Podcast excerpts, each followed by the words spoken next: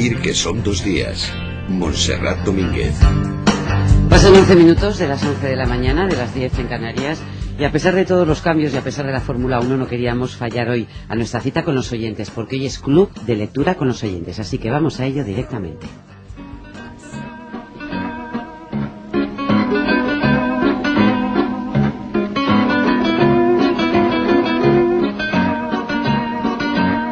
Esta cita de Antón Caras no deja lugar a dudas. Vamos a hablar del tercer hombre, aunque en esta ocasión vamos a hacerlo más de la novela que del libro, la novela que escribió Graham Greene en 1950. Queremos recordar el vigésimo aniversario de la muerte del autor británico para comentar entre todos este clásico de la novela negra. Si quieren participar en esta charla, recuerden que nuestro número de teléfono es el 902 14 60 60 902 14 60 60 y que a partir de este momento esperamos sus llamadas para comentar El tercer hombre.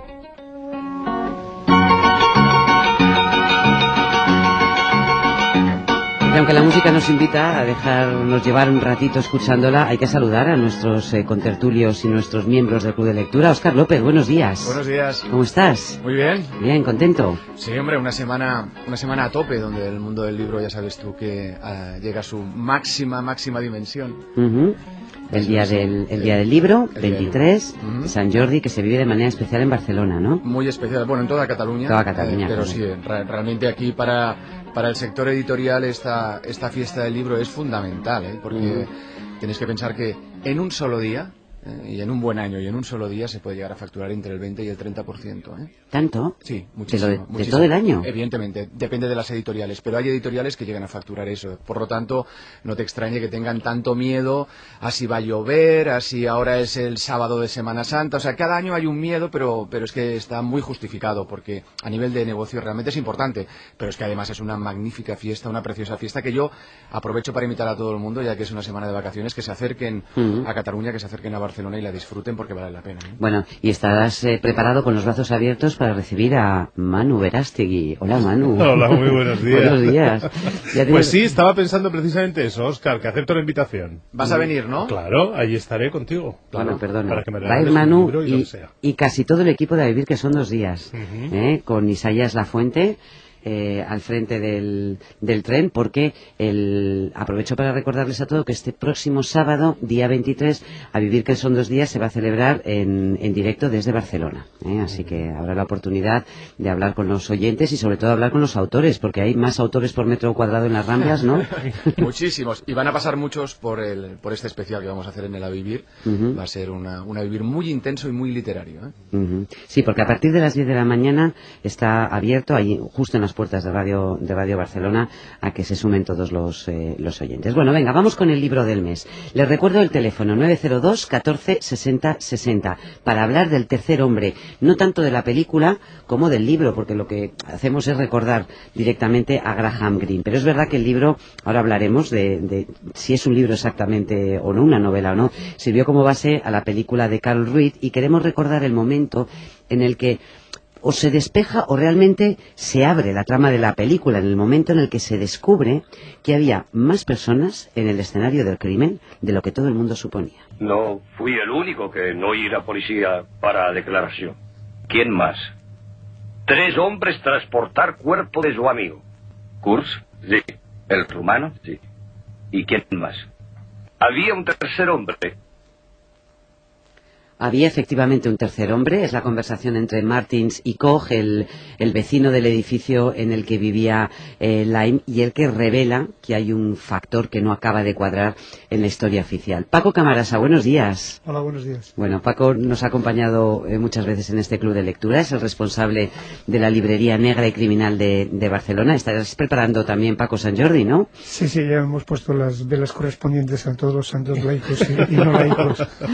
Pero para que no llueva o para, Para que no haya llueva. gente en Semana Santa. Ah, o- no, eh, San Jordi es fantástico siempre y cuando no llueva porque esto rompe todo el ritmo del paseo y eso. Con más gente, menos gente. Hemos tenido San Jordi el domingo de resurrección, hemos tenido sábados, hemos tenido... No importa, eh, San Jordi es una fiesta siempre y cuando no, no llueva y entonces es bueno. Los libreros es el, el tiempo que más esta semana es cuando más miramos a los hombres del tiempo, a todos. ¿Y cómo, van las predicciones? No, no se verá, ¿no? Que voy a ir. Ay, está dudoso. No me digas Sí, eso. sí. A Bueno, pues si no- a día de hoy hay dudas. Pues nos armaremos de buenos paraguas y a la calle igual. Paco, luego te voy a pedir una, una sugerencia, ¿eh? Para, para un, un, San Jordi negro y criminal, Muy ¿eh? bien. por ejemplo. Bueno, Oscar, cuéntanos de qué va el tercer hombre. Bueno, es una novela eh, que ambienta muy bien lo que es esa época de la Guerra Fría.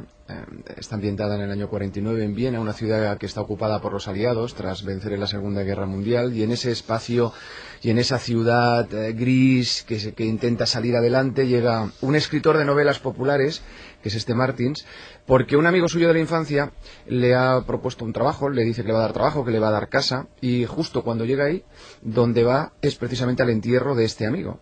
Eso hace que él empiece a sospechar que alguna cosa ha ocurrido porque ve que le dan versiones contradictorias de ese accidente de tráfico que lo- cuando atropellaron al amigo y que muere y esas investigaciones evidentemente que de, la que no- de las que no vamos a hablar van a dar lugar a esta trama eh, a esta trama discutible en el sentido de, de lo que tú comentabas antes de si era una novela, de si era un guion, de, de qué, de qué narices era y de eso yo creo que vale la pena hablar. Perdona, es que introducción al libro de Graham Greene. Es verdad que es una introducción posterior. El tercer hombre no fue escrito para ser leído, sino para ser visto. De todas maneras, a mí me parece que es muy interesante leer este, esta- este prólogo, porque también lo que cuenta es que él no podía concebir un guion de cine sin un relato previo. O sea, que hay una parte literaria, un, un embrión literario previo al, al guion cinematográfico. ¿no? Sí, pero eso también sabes tú que muchos guionistas lo suelen hacer. Escriben un tratamiento, un tratamiento de la historia y luego eso se acaba desarrollando en un guion. Eh, Bueno, él comenta que hizo ese tratamiento y que él luego posteriormente hizo un guion y posteriormente hizo una novela a partir de ese tratamiento que él define como relato, ¿no? Ahí es donde entra ya las versiones que todas son muy, muy discutibles. 902 eh, 14 60 60, el teléfono al que pueden llamar para opinar y hablarnos de esta novela, 902 14 60 60.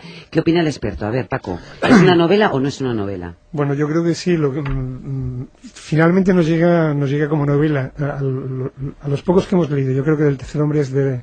A mí me recuerda otra otra gran novela que es El Halcón Maltés, donde la película la película ha es- ha establecido una sombra sobre la novela. Yo creo que El Maltés, la primera película de John Huston y El tercer hombre son dos ejemplos muy claros de cómo de cómo conocemos perfectamente la- los términos, la- el blanco y negro de la película, los claroscuros que, que crea que crea la película, pero que muchas veces no se ha leído tanto la novela. Ya. Bueno, pero es necesario, por ejemplo, para que la novela adquiera eh, toda su fuerza y todos los matices, porque es una novelita, en realidad. Muy corta, Eh, sí, son muy capítulos corta. muy cortos, sí. no se profundiza demasiado en, en aspectos que posiblemente si Green hubiera Mm. decidido que fuera una eh, novela lo hubiera hecho como, la- como Mm. las otras suyas. Eh, ¿Es conveniente ver la película para yo- disfrutar o no? Bueno, yo, yo creo que, que es uno de estos casos que la película supera, supera el texto. Graham Greene tiene otros grandes textos que están muy bien, algunos de ellos, eh, perfectos sobre todo cuando están escritos en qué momento, pero yo creo que es que la película es, eh, es fascinante, vamos. La película, la música, la atmósfera, eh, Joseph Cotten, La Lida Valle, yo creo que Y la es- fotografía. A La ver, yo creo sinceramente que no es de las mejores novelas de Graham Greene. No. Lo digo, yo creo que Cónsul Honorario la, o El Americano Imposible, yo creo que son mejores novelas. Comentabas tú ahora el tema de, mm, del detalle, del- de la manera como está narrada esta historia. Si uno coge la novela solo se da cuenta de que los personajes, a ver, psicológicamente no están perfectamente dibujados. ¿Por qué? Porque yo creo que Graham Greene ya daba por hecho que eso se iba a conseguir luego con la película. Y yo creo que la película eso se consigue a partir de la música y a partir de la fotografía. Sin embargo, yo este, esta semana lo que he hecho ha sido las dos cosas. Verme la película otra vez y leerme la novela. Y efectivamente la película es tan fuerte, tiene esos, por ejemplo esos primeros planos tan enfáticos, De los rostros, ¿no? ¿verdad, Tan- Manu? sí, Sí, son claro. tremendos y tan expresivos que casi no necesitas mucho más, ¿no? Y, y, por ejemplo la descripción gráfica de esa ciudad de posguerra eh, desabastecida, triste, como eh, medio en obra, medio derruida, eh, es, es muy es tan sugerente que no necesita desde luego contarse con palabras. Sin embargo, cuando empecé a leer la novela, que debo confesar que no la había leído antes, en, en la primera página eh, vi que había una calidad literaria que, como siempre, el cine no es capaz de contar, ¿sabes? O sea, solo contando cómo para abrir la, la tumba de, de este supuesto difunto eh, eh, tienen que hacerlo con, con, un aparato de estos de un, ¿no? porque estaba la tierra congelada, me parece que ya cuenta mucho más de lo que se cuenta Bueno, dejadme que, que, nos paremos un momentito en esto que decías, Manu, en Viena, porque es, eh, no, no, sé si es uno de los personajes o el personaje principal de la, de la película. Es la Viena inmediatamente posterior a la Segunda Guerra Mundial, un escenario que queda muy bien dibujado tanto en la novela como, sí. como en el libro. No he llegado a conocer la alegre Viena de antes de la guerra, con su música y su mágico hechizo. La conocí al terminar la guerra, cuando el mercado negro. Allí se vendía de todo, y uno podía comprar lo que fuese si lo necesitaba y tenía dinero para pagarlo. Aquel comercio fácil era una tentación para los aficionados, pero los profesionales los quitaban pronto de en medio. Viena se hallaba dividida en cuatro zonas, americana, inglesa, rusa y francesa. Pero el centro de la ciudad era internacional bajo control policíaco internacional. Las patrullas estaban formadas por cuatro hombres, uno por cada una de las potencias ocupantes. Todos eran extranjeros allí y hablaban idiomas distintos. De todos modos, no se portaron mal. Viena no tenía peor aspecto que otras ciudades europeas en aquel entonces. Bueno, un poco destruida por las bombas, quizá. Bueno, y tan destruida por las bombas. Es verdad que la, la describía muy bien. ¿Sabéis lo que me han contado? Que hay un cine en Viena que todos los sábados todos los sábados del año eh, eh, pone en pantalla eh, El tercer hombre. ¿Mm? Oh, qué chulo. Y como, sigue yendo, claro, claro, como, es- uno, como ejercicios espirituales para los ejercicios ¿no? espirituales para luego poder reconocer en la, en, en la Viena actual algunos de los escenarios de, de Green, lo que queda, porque es verdad que esa, ese paisaje casi apocalíptico de posguerra no, Sí. no es fácil de recrear. ¿no? Te voy a decir que en, en la novela a lo mejor como el- es el lector el que tiene que aportar la imagen y el sonido, a lo mejor es más sórdida, ¿no? Porque están también todo, no solo la ciudad derruida, sino el hotel es sórdido, el cabaret es sórdido, ¿no? Sin embargo, la película, como tiene tiene este acompañamiento de música que siempre es tan alegrito, tiene esta narración tan ligera, a lo mejor no se acaba de, de ver absolutamente esa sordidez. No, perdonad que tenemos una llamada desde Guadalajara. Nos llama Carmen. ¿Qué tal, Carmen? Buenos días. Buenos días. ¿Cómo estás? Pues, pues muy bien. Bien. Bueno, ¿y has leído El tercer hombre o has visto la película? Pues mira, verás, es que perten- pertenezco a un grupo de lectura de la Biblioteca de Guadalajara Mm. y hemos leído El tercer hombre.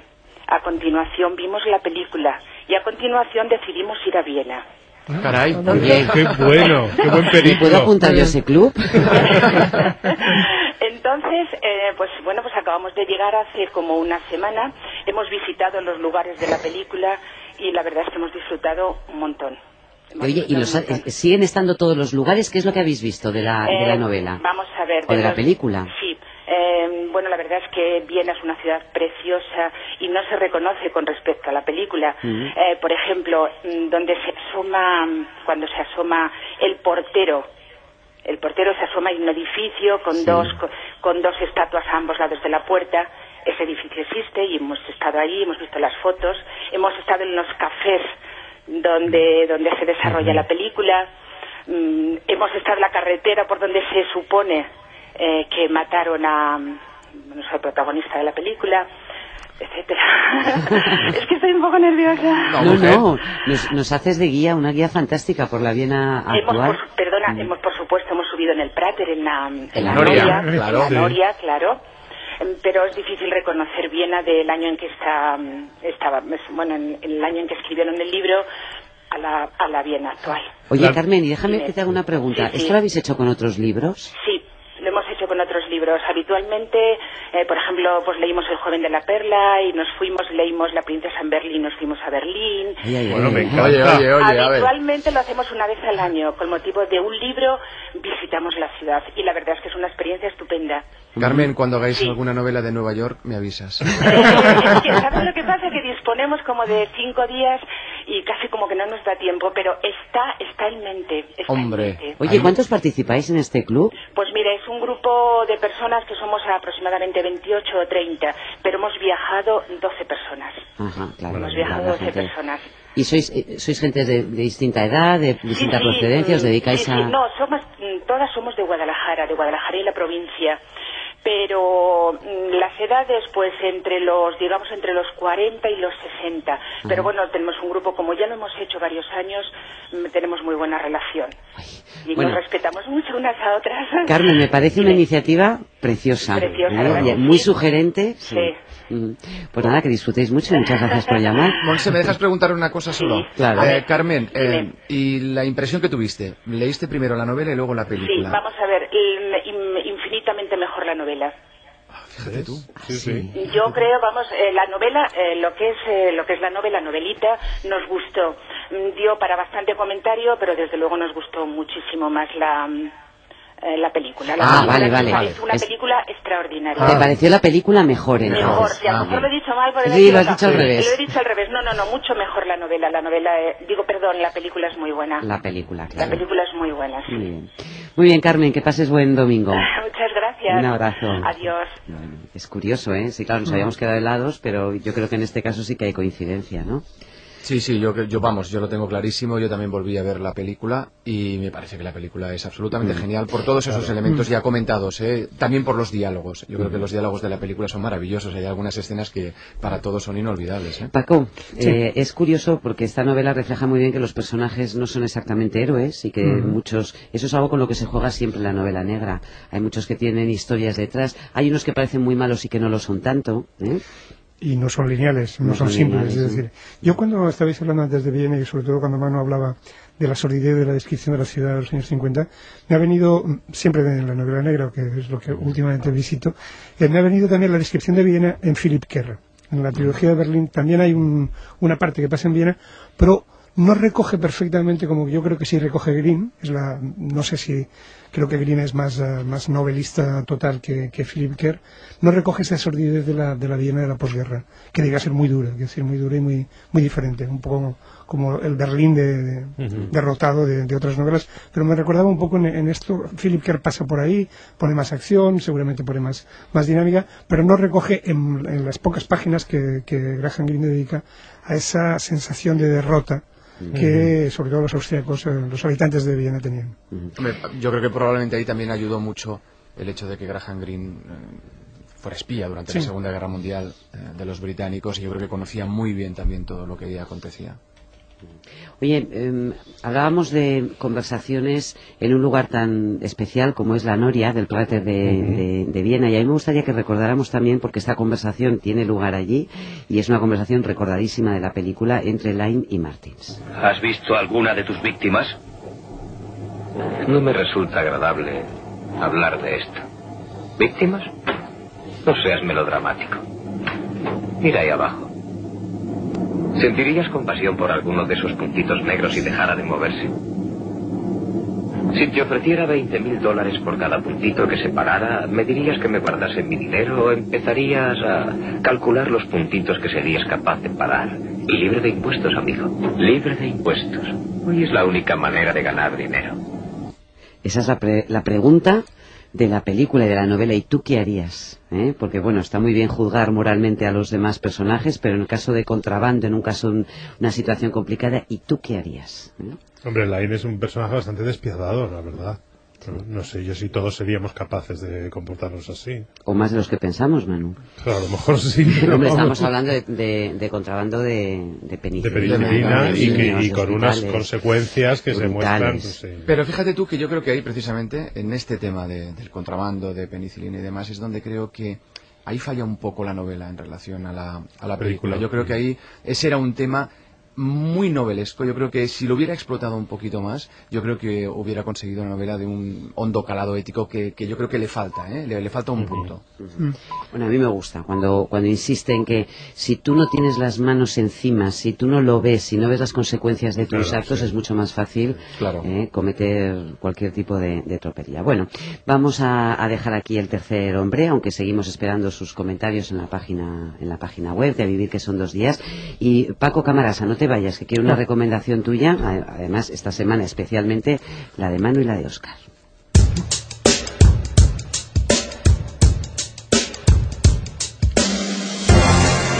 Porque como bien has dicho, es muy complicado decidirse ante un, un kiosco, ante unos escaparates, ante unas librerías que están plagadas de, de novedades. Así que, venga, defínete una recomendación.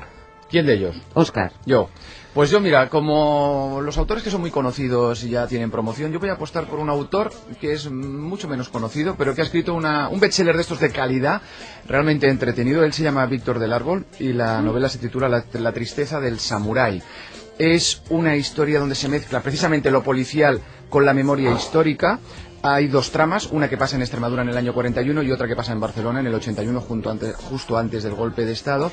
Y lo que viene a contarnos es, de alguna manera, cómo un asesinato que se produce en esa época de posguerra va a afectar a tres generaciones de una misma familia y a una serie de personajes que de alguna manera se van cruzando con estas familias, con estas tres generaciones de familias a lo largo de estos 40 años. Es una novela donde evidentemente hay complots, hay traiciones, hay venganza, hay asesinatos, historias de familia, hay violencia machista y donde las mujeres precisamente, los personajes femeninos tienen un papel muy, muy especial. Una mujer tiene que ver con el arranque de la novela y una mujer va a cerrar precisamente esa novela. Novela muy entretenida, muy bien escrita, para mí ha sido todo un descubrimiento y lo vais a pasar bien con Víctor del Árbol. Víctor del Árbol en la editorial Al revés, La tristeza del samurái. ¿Y tú, Manu, qué tienes? Pues yo os recomiendo una novela también bastante breve, muy divertida y muy ligera, que se llama El Frente Ruso, de Jean-Claude Lalumière. Eh, publicada por Libros del Asteroide. Es la historia de un, chavalito joven de la provincia francesa que saca un, eh, puesto de funcionario en el Ministerio Exterior, o como quiera que se llame en Francia. Y, y, entonces va a París con unas enormes ilusiones y ambiciones, creyendo que allí va a triunfar en el mundo diplomático. ¿no? Allí descubre que nada es tan bonito como se lo imagina el Frente Ruso es la oficina en la que le toca trabajar, que es la el negociado de países en vías de creación, Europa del Este y Siberia. Mm. En fin, muy animado. Y bueno, pues es una típica novela en, clave de humor de antihéroe, de, perdedor, si quieres, ¿no? Un poco como somos todos. Vale, recuérdame entonces el autor. Jean-Claude Lalumière. Jean-Claude Lalumière. Y el libro se llama El Frente Ruso. El Frente Ruso, muy bien. Oye, Paco, eh, ¿tú qué nos recomiendas? ¿Qué podemos encontrar en Tu Negra y Criminal? Sí, yo voy a recomendar, porque especialmente dos libros que son el inicio de una tetralogía. Eh, pasan en Leeds. Eh, son 1974-1977, David Peace. Aquellos que nos gusta mucho James Elroy, es la visión de, Los Ángeles de James Elroy. Hay otro mundo sórdido y terrible que es el de, el de Leeds, el que crea David Peace, que es un mundo muy especial, muy especial. El primero sobre la imagen, una imagen terrible de una niña con alas de cisne. El segundo, hay un policía que pasará del primero al segundo. Y sobre todo quiero recomendarlo porque quiero aprovechar eh, debe ser muy difícil traducirlo y la, novela... Qué buena la traducción, ¿eh? Las dos novelas están muy bien traducidas. ¿A que sí? Por, por Manu, por Manu Verástegui. ¿Qué me dices? Verástegui, que callado te lo tenías. Oye, ¿me puedes, ¿me puedes decir cómo es el nombre del autor otra vez? David, David Peace. David Peace, como Paz. Como Paz, Peace, entonces. Que, es muy que es, estuvo en Bestia Negra y es muy raro. Sus novelas son raras, él es y él raro. Es raro. Son, fantásticas. Bueno, y el, y el traductor ni te cuento. Públicamente. Solo diré que él dice que no le importa quién es el autor de los crímenes. ¿eh? Ah, sí.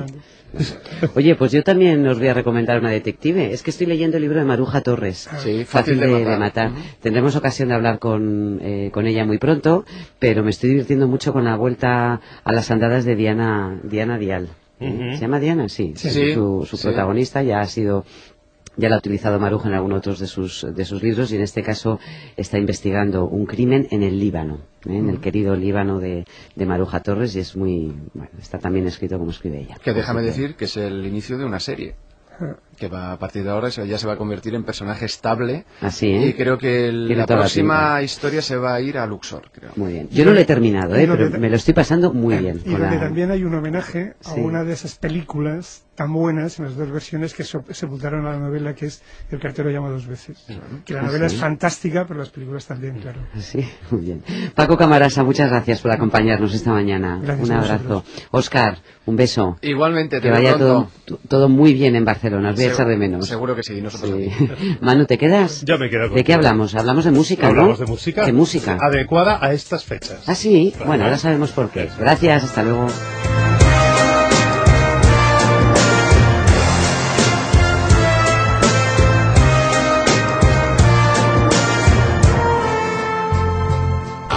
que son dos días. Montserrat Domínguez.